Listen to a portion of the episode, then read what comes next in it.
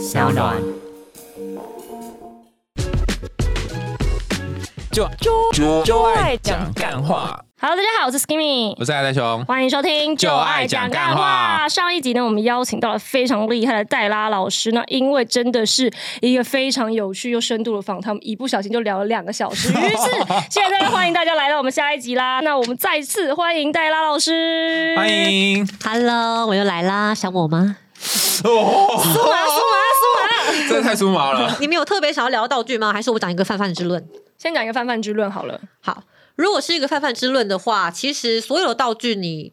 第一个，你都要先知道它的风险在哪里，它会造成什么样的创伤啊？比方说，我们要很知道玩打屁股的人，你一定要知道皮拍跟木拍他们的差异。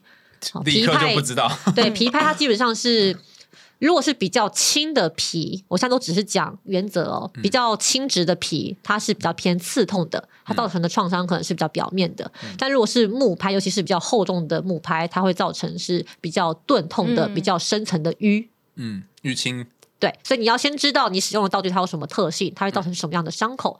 所以如果是刺痛，可能会造成撕裂伤；如果是钝痛，可能会造成哦，就是淤肿。嗯，像这样子。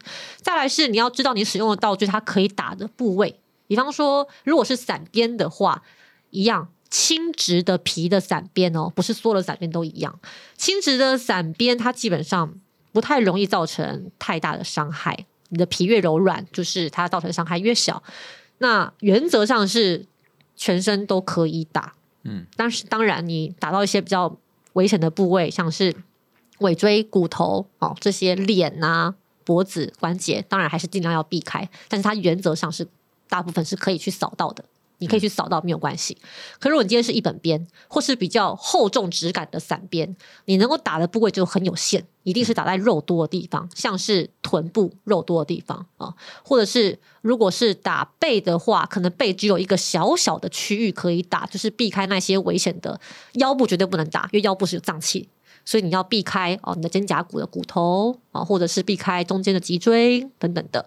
所以你能够打的大概就是呃最安全就是大腿或者是屁股这种肉多的地方。那背部唯一可以打的部分是哪一个位置？肩膀吗上上面都不能打了。嗯，其实有人嗯有一派的讲法是说背部都不要打，如果是一本边的话，但是呃也有一派是认为说你的那个肩胛骨的嗯凹陷处哦，是可以打的，就中间那一块，这个也太小了吧？就是对很小很小，对不对？对？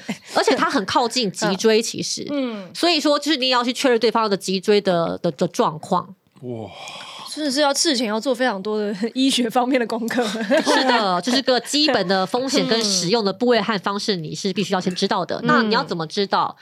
我会蛮建议上课的，尤其如果你在台北的话，其实台北有很多课程有在开。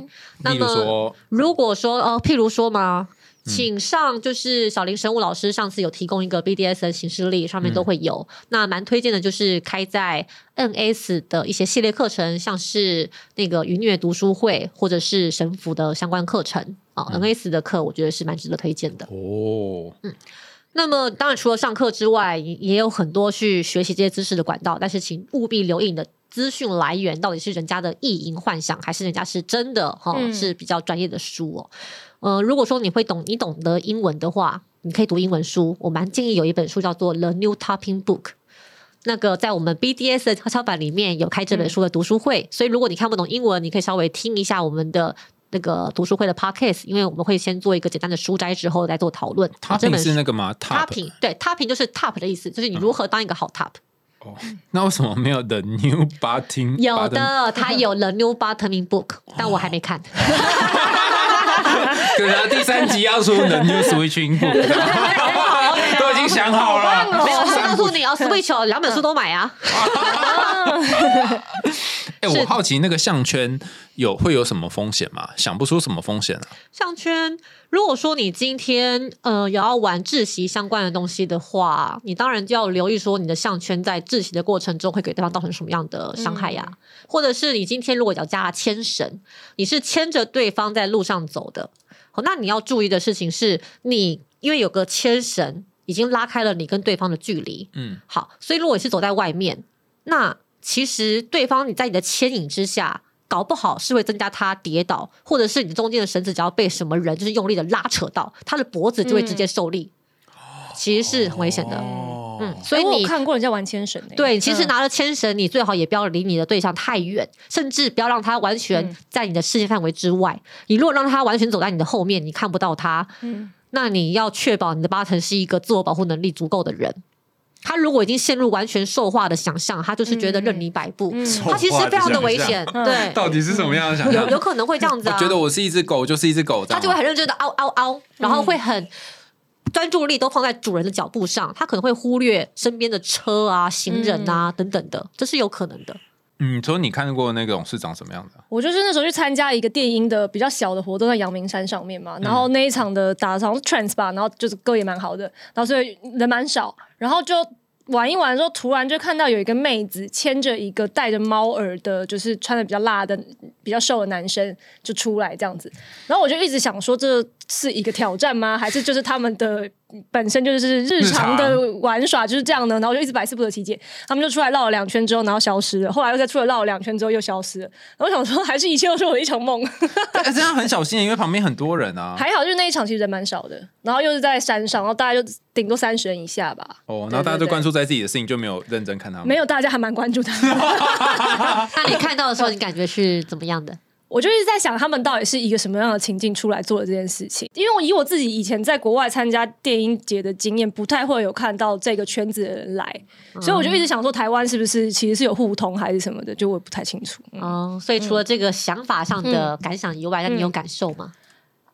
没有假设要幻嗯想你是其中一个人的话，你觉得？那我应该是在前面签的那个吧？我就知道，你看你心里就住着一个 S 嘛。对啊，可是如果是在无人之处的话，就是也许可以当就是被签的那个。很棒！你看我们在见缝插针的了解 Skimmy，没错，我今天就是在这里给大家一览无遗了。对，如果是如果是在无人岛上，你就可以被被签。也不用到无人岛，无人岛说没人无人无人岛，我想我们还是先留意要怎么逃难。那你们读书有提到说，在开始之前要先幻想一些情境，比方说像怎样的情节？怎样的情节啊？其实情节我会分有角色扮演跟没有角色扮演的，所以看看你们是想要带角色，角色就是说我演一个不是我的人。像我自己是很爱玩角色扮演的，所以我有演过很多种很特殊的情境，比方说你要听很复杂的，还是单纯一点的。我们先从哦，你先从，嗯譬如说我们三个人好，你觉得怎么可以怎么演？我们三个人要一起演吗？那非常有趣。对不起，老师我拖你下露水了，老师露出一个非常喜悦的笑容。啊我拖你下水 好啊，那我可以自由许愿喽，因为今天好好 Skimmy 好它是个 Switch 嘛，所以我会觉得，嗯，而且我其实觉得海苔熊蛮可爱的。你既然是海苔熊，就当个可爱的小熊吧。然后呢，你是一只，嗯、从动物园里面逃出来、伤痕累累的小熊。然后呢，Skimmy 是嗯捡到你，想要好好的呵护你跟训练你的主人。啊，他呵护你、训练你之后呢，目的是要卖给我这个买主。太棒了！所以呢，这个情境就是 Skimmy 就是非常专业敬业的，在我的面前先好好的就是展示这只小熊熊的好处。怎么展示呢？你看它很可爱，它很乖哦，所以它会有一些告诉你该怎么做绕几圈，然后蹲下站起，做一些体能训练。然后接下来他会告诉我说，这只熊体力很好，很耐操哦，怎么操？好，我们来看看。哇，然后我看完，我还没完。嗯好，我嗯看完这一切之后呢，我就会说：“哦 s k i m m i n g 做的很好，我要好好奖励你。你想要怎么被奖励呢天哪！突然剧情一转是怎么回事？三个层次，来，你你觉得你想被怎么奖励？不敢说哦。哎，这个做出来就知道被剪掉啦。到底是什么呢？？”这个情境你们还喜欢吗？我觉得很棒，哦好我觉得很！棒哎，这个故事很赞哎。对啊，哎，怎么会想到这个啊？哦，所以就是设想这个幻想型，然后设想完之后，大家剧本想好，然后就开始进入吗？还是怎么样？是先谈剧本，然后再如果说像刚刚那样子是有角色的情境，我会建议就是大家会要有一个明确的，就是 action。那我会建议就是彼此先独处，比方说像我们现在三个人在同一个空间，我们如果要直接 action。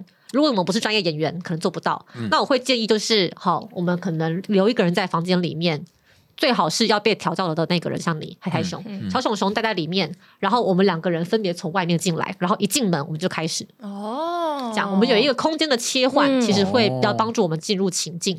那有些时候我自己会靠一些音乐，我会现场放一些音乐，因为我觉得音乐其实是很好的，嗯能够让人家投入到另外一个嗯氛围的一个元素。那像刚刚那个要放什么类型的音乐啊？这很难想象啊，动物园的音乐吗？其实，因为我自己的喜好是我喜欢高贵优雅的状况，所以我会放一些古典比较乐之类的吗？宫廷、水晶我，会放一碟类似像是事后烟乐团，你们知道吗不知道啊，对不起，我那个孤陋寡闻。Six After Cigarette，他的歌大概都是，嗯、呃，类似像是。我现在随便哼，我现在哼不出任何一首，但大概的情境就是哒哒哒哒哒哒哒哒哒哒哒哒，所以比较舒缓、慵懒，有点迷幻感的，嗯我觉得会比较让我们进入到另外一个状态。就是有一个开头跟结尾嘛，所以你说开头就是那个 action，那结尾是怎么样啊？非常好的问题哦。如果是我的话，我会设定一个，只要有人想要结束这个情境，我会告诉他他要做什么事情。比方说，如果是熊熊，嗯你不想要继续这个情境了，那么我可能会给你一个叫声。你就是做出那个指定的叫声，我们就都知道，OK，你就你想站起来说要结束了。我是人，烂爆了，烂爆了！这这个太出戏了吧？我觉得蛮好笑的。本来是熊有没有？然后突然就我其实是人，这可以是安全独词啊！生出来了，你如果想要哦，对，如果是角色扮演的话，我会分两个，一个叫做情境中的安全词，一个是情境外的安全词。哦好，等等，情境中还有什么安全词？因为情境中安全词是我如果今天觉得不舒服，但我不想破坏情境，我想要继续演，啊那我就给你一个符合情境的。像你的话，可能是某个叫声，嗯那我们就会知道说，OK，你不舒服，但是我们戏还是继续演。嗯可是你的情境外安全词可能就是站起来，然后说我是人，那我们就会知道，OK，你你不想演了，你想要立刻结束。嗯哦这样不录了不录了对对对哦，所以三个人都有一个安对，全我会觉得三个人。所以其实我虽然是一个总 top 方，但我也要有。我可能在某些时候，我也会觉得很不舒服，不想演。想象哦。会啊就是刚刚那个剧本里面，你怎样不舒服，你就是买买。假设 Skimmy 是我的情人，嗯，然后你是他的 N，、然后我其实是看着你们亲密的互动，我突然觉得很不舒服，我不想待在这里了，嗯我可能就会想要终止。哦，我突然可以了解。突然啊开始 你们刚刚的了 NTR 的那个有接上吗？对，有有接上有，但突然理解了。然后，然后所以 S 他就会讲一个话或什么。对啊，我可能就会说我的台词可能就是。好，我觉得你们做的很棒，我想先休息了，退下吧。啊哦，哎，我一直都以为安全词是什么火龙果之类这种东可。以是那种，那种就是我今天就是想要立刻中断情境，因为我只是觉得太不舒服了。但有些时候中断情境是很困难的，嗯所以中断情境的安全词会更难说出口，尤其我们在情境里面的时候。嗯 pineapple 之类的。对对啊，拍 Apple 我们就觉得我们都不想当那个浇冷水的人啊。嗯，哦，我觉得在情境内的好像比较好。因为嗯我之前第一次听到安全词，就是在 Kevin Hart 的脱口秀里面，他就在那 pineapple，然后我想说这是 什么鬼啊？就是太奇怪啊！嗯但他奇怪的，有的是因为现场的那个说我不想要做，很很尴尬，所以他才会说说一个奇怪的词。但只是更尴尬啊！如果那个其实真的太奇怪的话火，龙果，我听说有一些做法是可以开场的时候做一些挑逗、龌龊的语言，比方说哦，宝贝你好湿啊，是不是想被我干死？哦你的好棒棒是不是很硬啊，想要插进来等干等等爆我吗等？，我觉得你这念的毫无感情。好来你你来你来你来。关我屁事，这个是你的问题，你的问题这个是制作人派给你的问题哦。哦，对不起，我错了，这这怎么念？你看我就是很 M 嘛，就念出来。那你只要念你的好棒棒这一句就好了。你很会调教哎，我觉得自己很有天分，你分好天哎。分啊！呃，你的好棒棒是不是很硬的？想插进来干爆我吗？是这样吗？你看着我的眼睛，人生巅峰了啦。你觉得你刚有尽力吗？在你想象中，这是一个撩人的话吗？你有讲出他撩人的感觉？这个太难了，你讲的好像很难。你那你哪一句你比较会？你示范一个。你这两句我都不行。好，由此可见，其实两这个位都不太喜欢 dirty word，对不对？我觉得是这两句 dirty word 的问题。对嗯，所以这告诉我们，其实我们会因为什么样的话感觉到被挑逗，很因人而异。嗯像在场的，包括我自己，其实这个话我听到我只是觉得很厌烦，我不会被挑逗。嗯，好所以你要说，哎，是不是开场一定要讲某些话来营造气氛？就像我刚刚讲的，我们要先了解到对方哪些东西是他的兴奋点。嗯比方说啊，他是喜欢这种比较呃 dirty 的，就是比较羞耻、羞辱的感觉吗？嗯，他喜欢不平等的感觉吗？等等的。好，那只要我们能够找出对方的这个燃点，我们再投其所好，其实比较容易成功。嗯比方说，如果我们要达到的效果是要撩起对方的性欲，同时夸赞对方的话，因为你刚刚讲的那个好棒棒，其实就是在达到这个效果嘛。嗯，对。好棒棒真的太好笑了。那么你有没有办法去想一个你觉得哎、诶对你来说听起来是比较撩的，但你同时会觉得说嗯比较你现在能够好好演绎的一一段话你？忘掉好棒棒，对我现在给你拍一个功课。就是你说我可以觉得比较撩的，对，如果就因为你现在是个男性，因为好好棒棒显然是讲男性撩到你听的嗯对，讲就是会撩到你。而且你现在要好好的去演绎出来说，对方怎么讲会撩到你。你说一个女生来撩我吗？一个男的要 撩你也可以啦，如果你会被撩的话。哦哦，哦你屁屁看起来很翘，哦，真的哦，啊你喜欢这种的，对屁股看起来很翘哦哦。哦，海苔熊今天在这里一览无遗，有，我之前就已经说了，有吗？什么时候？那时候我就说，我也想要去知道那个那什么前列腺吗？哦，我讲那个时候没有知道你有在注意屁股翘这件事情，我们只是单纯以为你想要开发前列腺。那 Skimmy 呢？对你来说，什么样的话会让你觉得很撩、很被点燃换你一？览无遗了。啊，可是这个情境很多哎、来在不同情境下会有不同的那个、那你看着，我，我怎么讲会让你觉得有感觉？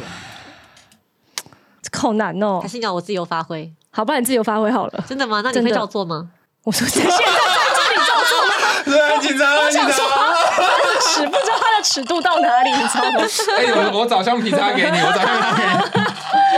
好，反正你不想，那你就把橡皮擦丢下来，好对吧？好对对对对对好小学对生我想是带带了绳子，我什么都没带，我就带了我自己过来。好，现现在就是大家都看不到哈，但是这个 Skimmy 手上拿了一个类似橡皮擦的东西，如果他等一下不行的话，就会丢到地上好。好好好，好，深呼吸，吐气，闭眼睛，吸气，四、三、二、一，停住，吐气，四、三、二、一，好，站起来。我有让你把眼睛睁开来吗？闭好，站好，深吸一口气，放松下来。好，把你的右手给我，非常好。告诉我现在什么感觉？老老师在挑逗我，我怎么挑逗你？你用你的手指刮我的手掌。你喜欢吗？好了，先这样，是很怕，是很怕。再下去就不是这个节目可以做的尺度了。导播要喊卡了。哦哦，所以宗旨就像你刚刚哎，的，我的天哪，这为什么体验很好哎。这个你过程很棒，那你为什么要？哦，很害怕尺我度不播，只是怕不能播的，不然你很想要继续，对不对不？想演给你们看，哦，我说，我说，我以为说，不然我其实很想继续。才蛮想继续的。对，所以其实像我刚刚的话，就跟新三色也没有什么关联，嗯但它其实是就是有效果的，嗯，因为我感觉到 Skimmy 吃这一套。老师很准呢，好厉害、啊！怎么会这个样我的天哪！因为我很认真的看着你啊，谢谢。看是从头到尾都在注意你。没有，他有看出你小熊熊的部分。哦，对了，对了，对了，你已经你你现在已经累积两次都丢橡皮擦了、哦，下一次我们再请另外一个下一次就是换你了，他的橡皮擦哦。哎，换你问了，什么东西？哦，现在还在还在情境当中，还在当那个呃，对对对太空中哎、没有，就是下一个问题了。其实我自己也蛮想问这一题的，我刚刚就觉得这一题很好，就是老师可以分享一个在经验中最美好的 BDSM 吗？当时是一个什么样的状况？其实我美好的 BDSM 经验很多，我很难形容什么是最好的。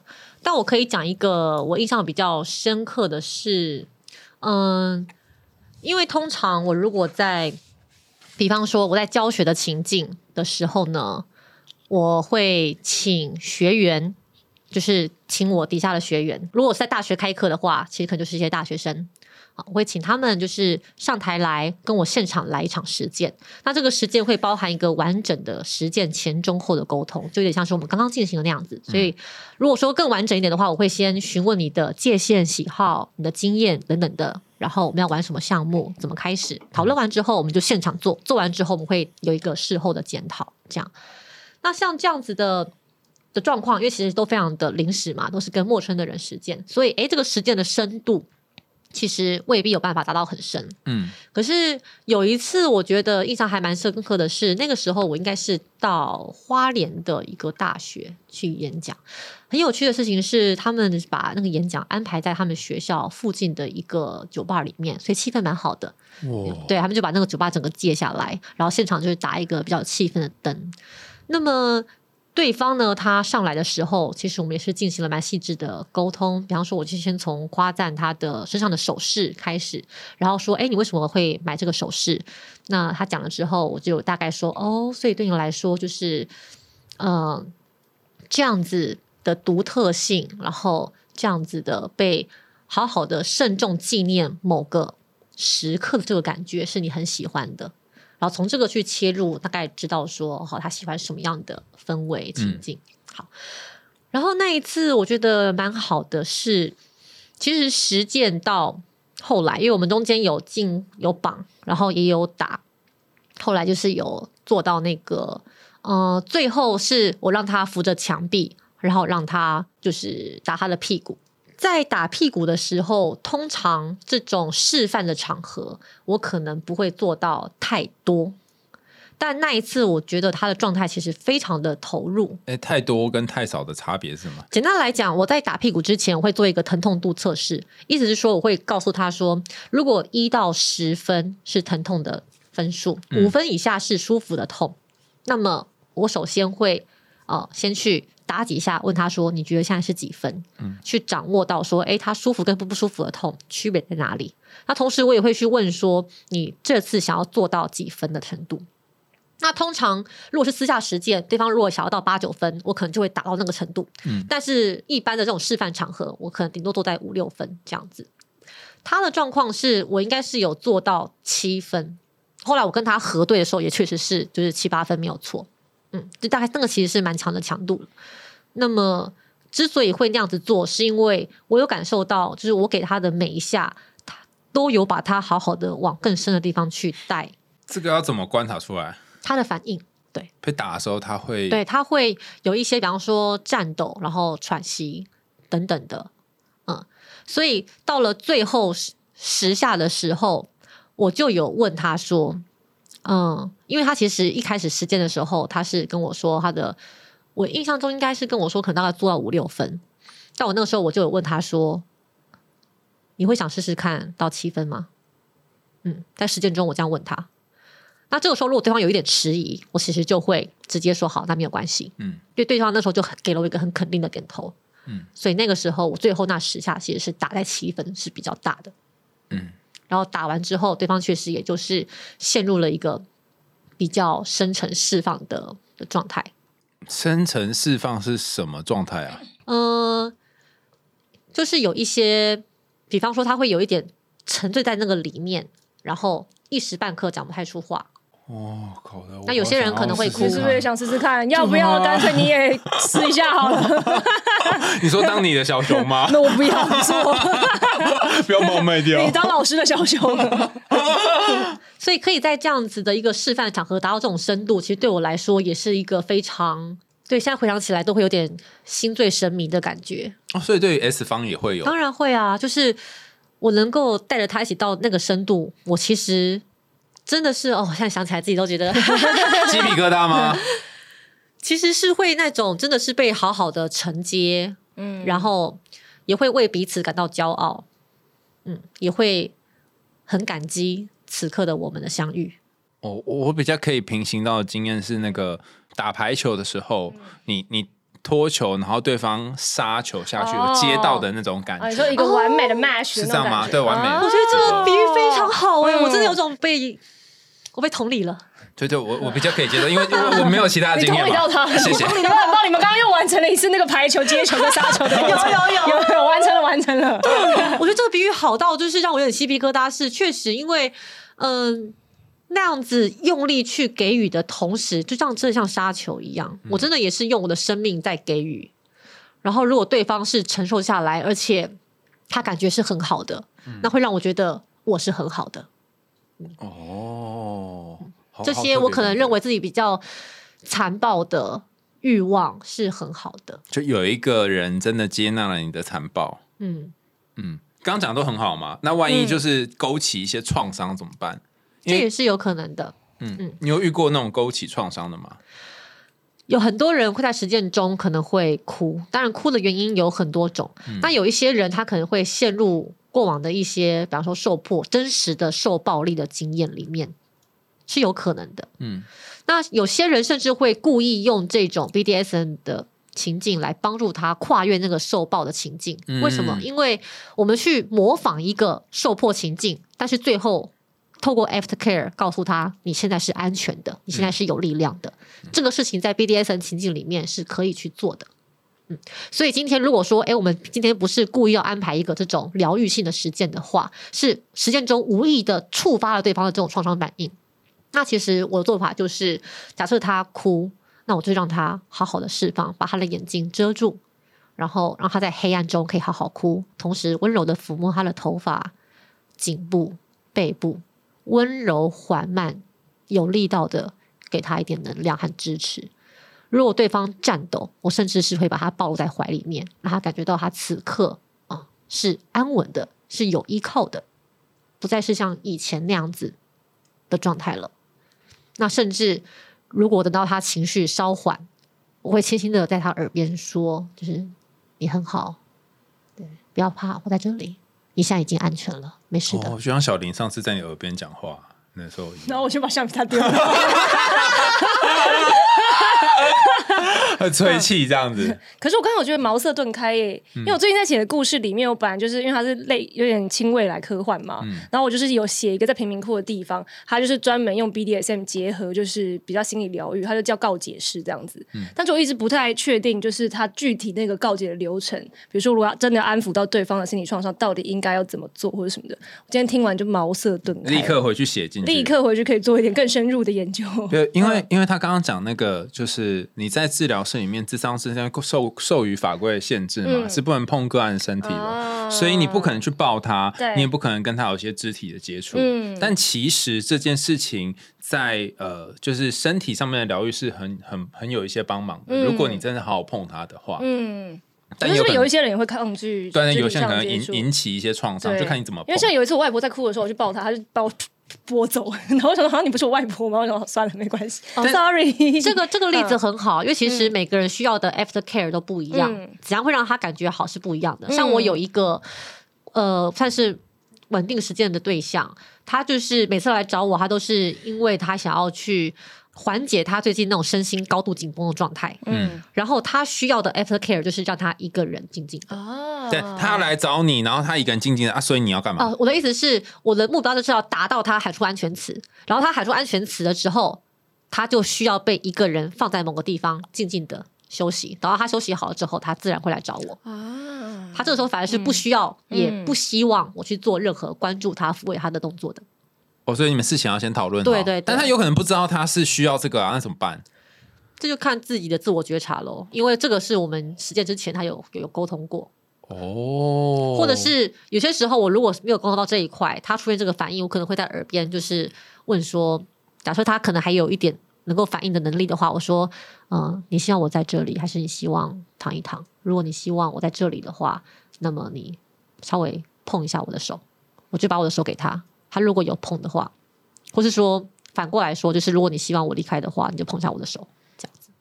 哦，哎，真是艺术呢。嗯，真的是哎，因为我看到一个跟你嗯奶奶相反的情况，嗯就是我在那个公馆的某一个小巷里面，嗯是不知道为什么会 你为什么每次都会在小巷看到经过小巷奇怪的东就西啊看到？有一个男生跟嗯女生在吵架啊，这个故事上次是不是讲过？对，但就没有，上一次是看到他在帮他吹，节目要去哪里？然后就是就是女生就一直在那边啊，就是敲他的敲他的胸膛，我不听，我不听那对，我不对，类似这样嘛。然后男生就抱着她，嗯但他也是一直反抗，然后想要挣但是脱，后来就就后来就好了。哦所以挣脱，然后你硬抱，还是可能我外婆希望的是一个帅气的大叔抱着她，而不是她的孙女吧，也是有可能。所以我觉得这个界限真的很难拿捏，就是他在挣脱的时候，到底是他想要你抵抗他的挣脱，然后把他紧紧抱住，还是他真的叫你想要叫你走掉就试？到底就知道啦。如果你被抓走，他就是他希望你走开。这很难啊。就只可能要一点默契啦。就是事前沟通，或者是看他有没有办法觉察呗。嗯 那如果因为像你本身有在做一些推广，会不会有些学员就是可能像我跟海苔熊这样子，虽然有一点就是心里有一些着迷，但是有一点害怕。那这个时候通常会有什么样的建议的？呃，最重要的建议就是在尝试之前，第一个先努力的了解你自己。就像我前面讲的，哦，身为一个好 button，你要做什么？哦，先了解你自己，再来是先去建立你的社群支援网络。也就是说，在找实践对象之前，你要先找朋友，尤其是跟你同方向的朋友。什么意思啊你如果是 button，你要多认识一些 button 的朋友，他们会帮助你去判断说，哎，怎么样去辨识一个好 top，或是有一个人 top 开始跟你哦在认识了，你也可以去询问说，哎，这个人风评怎么样？你认识他吗？哦，对，先有这个资源网络，或是你也可以多认识一些别的 top 当好朋友的 top，因为 top 可能更容易去判断说，哎，这个人的手法到底是不是安全的。嗯，嗯，因为如果说 Button 他如果没有去学习一些技巧的话，可能无法判断。但如果说哎对方有学过，那他给他，比方说对方剩一些他以前绑人的照片，你就是经过对方的同意之后，记得啊，然后拿这个照片去给相关神符经验的人看看，说哎他这样绑是安全的吗？这样子，这都会有帮助你找到一个比较好的实践对象。嗯哦，找到人之后，那个人一定要是对了再开始。嗯，对了也很难确定他是不是对了吧？对，对别人对了，不见得是对你对了啊。没有错，非常好。所以你要够了解自己，也要够了解对方，才会知道你们彼此是否合适。哦，哎、好像在找心理师也是这样子啊，嗯就大家哦推荐我一个，然后我就推荐给他，说哦他不适合我，也有这种情况嗯也是有这种情况。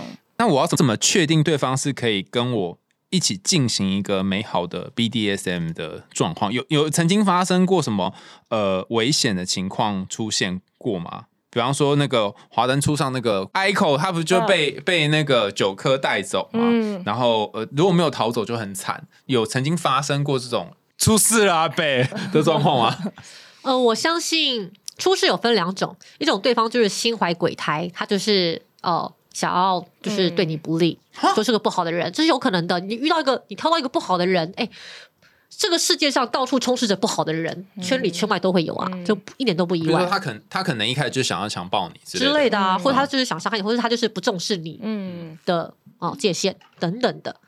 那或者有一种出事的状况是，对方他没有想要伤害你，但是他因为知识、经验、技巧不足够，嗯。所以他发生了意外，嗯这也是有可能的。所以我们要判断的两个重点，一个是对方的品性，嗯品性是非常重要的。当然，第二个就是对方有没有具备足够的知识、嗯技术。好，那最不重要的就是对方告诉你他做这个做了几年，这个超废的。对，就跟那种我的女生朋友都说，她说如果出去约炮，然后一上来就是我跟你说我技巧很好的，直接拉黑。嗯，她说这种通常就是技巧很烂五，百个之类的，对，就是技巧很烂。对啊，说自己什么圈龄二十年，然后调过多少人，用这种方式在自夸的太拙劣了，宝贝们千万不要听这种人的话，等一下，直接拉黑就可以了。那譬如说我在 Twitter 上要找到一个就是好的字界，那像什么是？因为圈龄多少年这个都不能够当做标准，那什么是？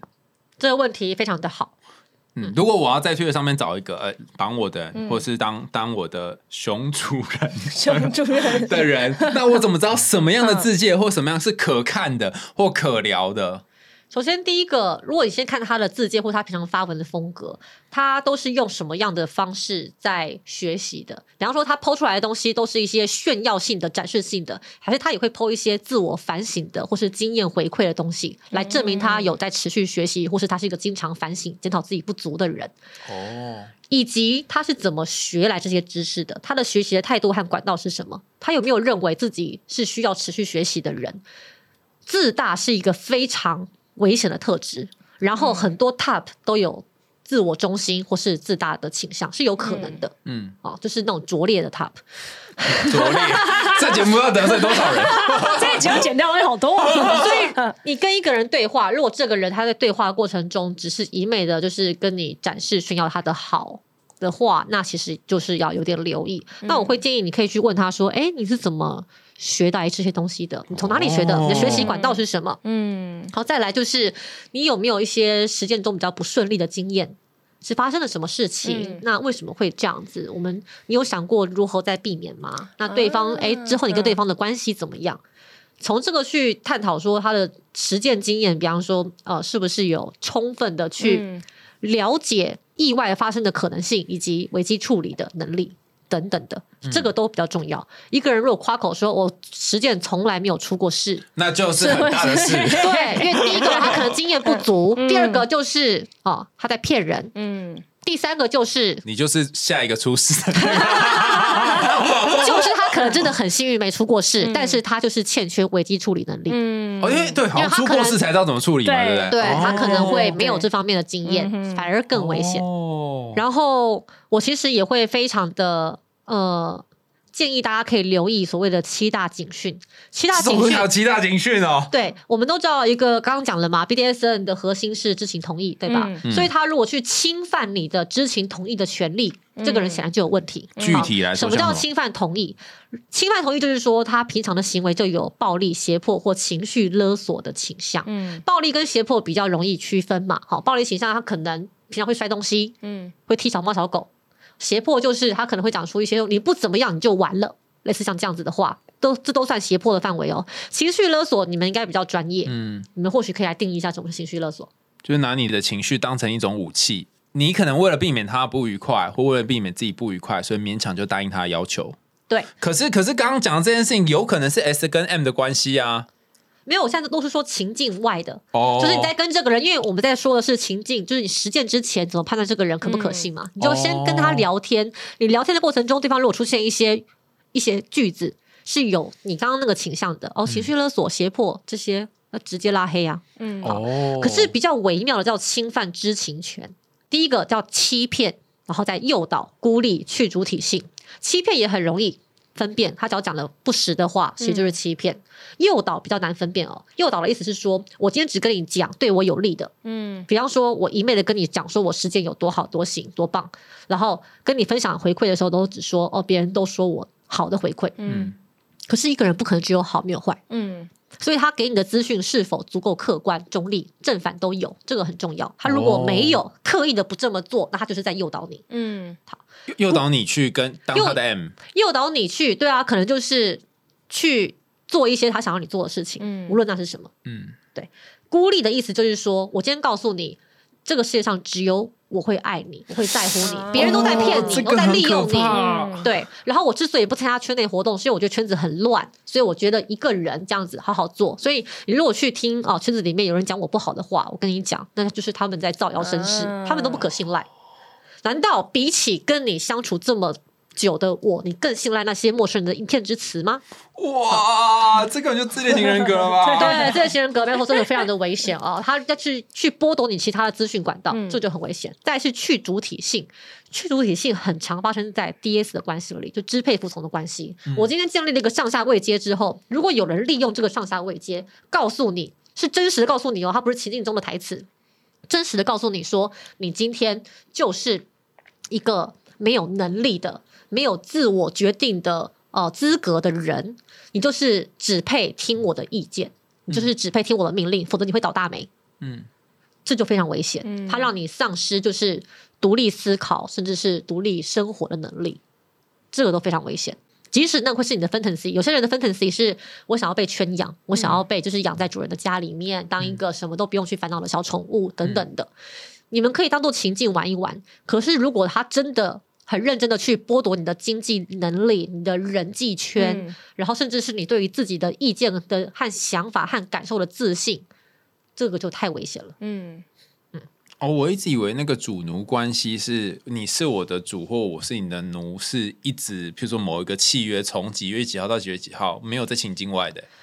呃，每个人喜欢的不同。你刚刚讲的比较偏向是二十四期，就是全天候的 DS 关系。像我自己有一个全天候关系的 Sub，我自己其实是有的，但是我们也是会分实践中跟实践外啊。我在实践中还是会比较严厉一点，实践外其实对我来说，我会因为我称他是小秘书，他比较是帮我打点很多 BDSN 圈我办的一些活动相关的事情需要他帮忙，这样子。像我的音乐剧啊，他就是当我的那个，因为我是制作、编剧兼演员嘛，那我就请他当我的执行制作，帮我处理一些事，像这样子。但是即使我们是这种全天候的关系，也永远要记得彼此一定是实质平等且独立的。我们今天建构的，即使是全天候的上下关系，这个都只是一个情境而已，它只是一个全天候的情境，这并不妨碍我们彼此生而为人该有的人性尊严和平等的地位。如果有一个人就是试图去抹杀你的这份可贵的身为人类的该有的权利，他是个糟糕的人，离开他。嗯哦，真是让我大开眼界。而且这感觉其实用在就是教大家判别恐怖情人，其实也是异曲同工之妙。没，错，嗯，很好。踩踩中那个七大 对黑黑黑的还有点，当朋友也是啊。对雷点的话，没错没错。那老师刚刚有提到说，接下来会有一个非典型音乐剧的演出，可以帮我们介绍一下吗？这个我很期待耶。进哦真的吗这怎么念啊？进进击社群，进击其实就是英文 kinky 的中文的翻译。哦，哦原来这是 kinky。是的，就是 kinky community，我们是这样翻的。好，这出剧它在二零一九年的时候已经有演过了，它是一出关于女同志、无性恋、BDS 和开放式关系的一个非典型的音乐剧。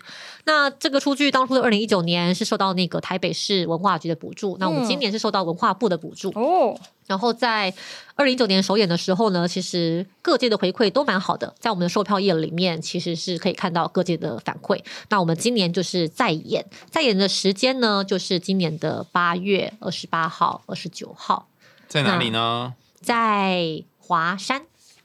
对我觉得华山是一个我还蛮喜欢的地方，离我家很近。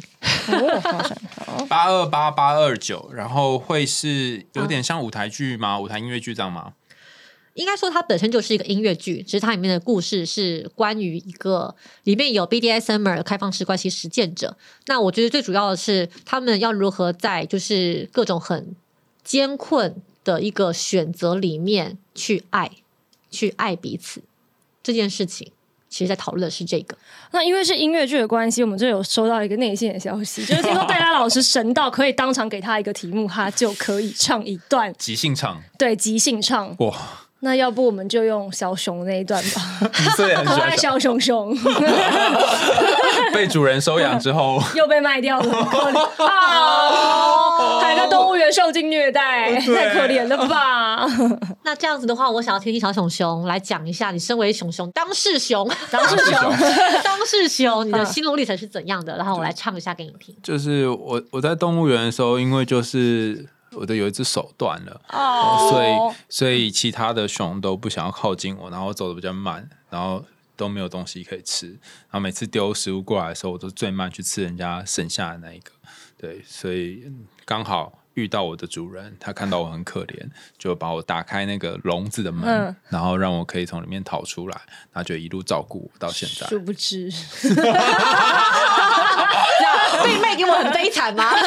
我不知道你会怎么对他，也有可能是幸福的相遇。等换你换你吧，你要讲说你照顾我那一段是怎样吧没？有，我就是一个利欲熏心的商人呢、我感觉我就是这样吧。我以为是个温馨的故事哎、不是你前面先有一段温馨吧，先有段温馨，然后对，后来就是因为我想出来这只熊，反正我可以低价购入，然 后然后我就是给他温情嘛，让他可以百依百顺，这样子我就可以以一个他非常听话的姿态把它卖给 the highest bidder 这样子，所以是我的我的部分大概是这样，这种感觉。对，好，我的部分那就是我知道你居心叵测，嗯，然后我也知道这只熊熊期待一个归属，那我决定买下它，给它一个归属。哦，Happy Ending，哦我就是那个坏人，对，结果当你自己当坏人，哈哈。哇，那很酷哎！这个挑战很厉害，我要一个人分饰三角来做这个现场即兴，不是做歌我，还做音乐剧。嗯期待。我曾以为自己永远不会被爱，我一直很努力想要靠近别人的温暖，然而为什么他们总是不理睬？我以为我这辈子永远只能在这里，无法出去，也得不到关爱。这时候，他出现了，让我看见明天的精彩。我把我所有的希望放在他身上。我看着这一只伤痕累累的小熊，我觉得它真可爱。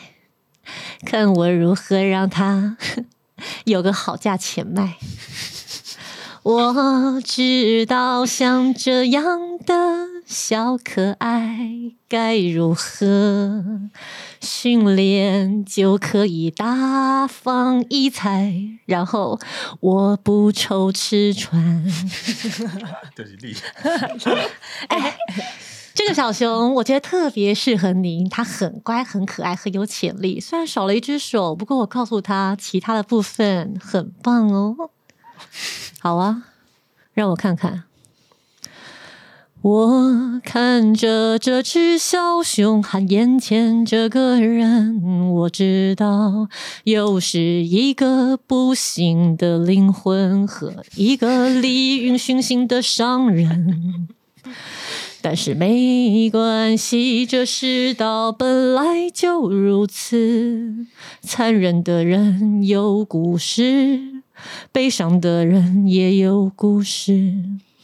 不过没关系，我今天在这里，我有能力可以终结这场悲剧。我知道，小熊确实很可爱，我要了。至于你，我觉得你很有潜力，不如你帮我做事吧，我可以给你更好的生活。好啦，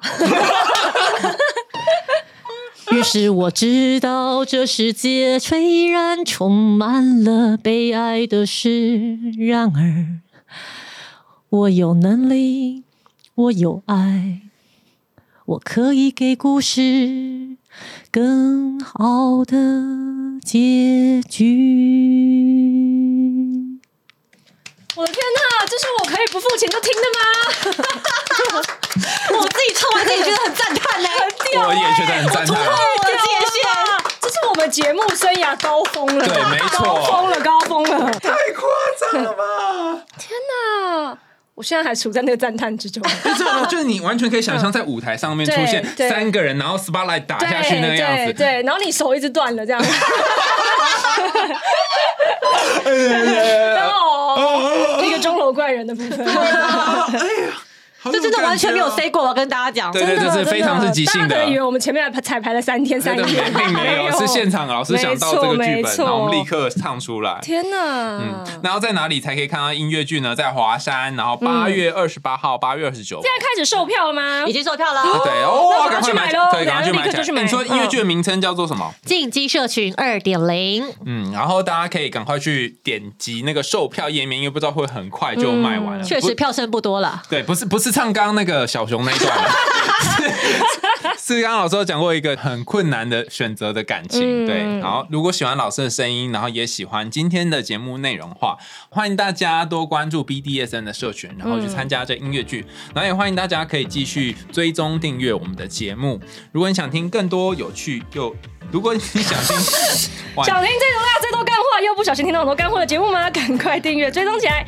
没有听你会遗憾终身，听了之后你会终身遗憾。我们下次见喽，拜拜。拜拜，拜。如果说你对于 BDSN 感兴趣，却又不知道该哦如何进到这个花花世界里的话，不要担心，你有我，你有 BDSN 跷跷板。我希望每一个新的人在进到这个世界之前，都可以先好好的看见自己，探索自己，了解自己之后，我们再来展开这个旅程。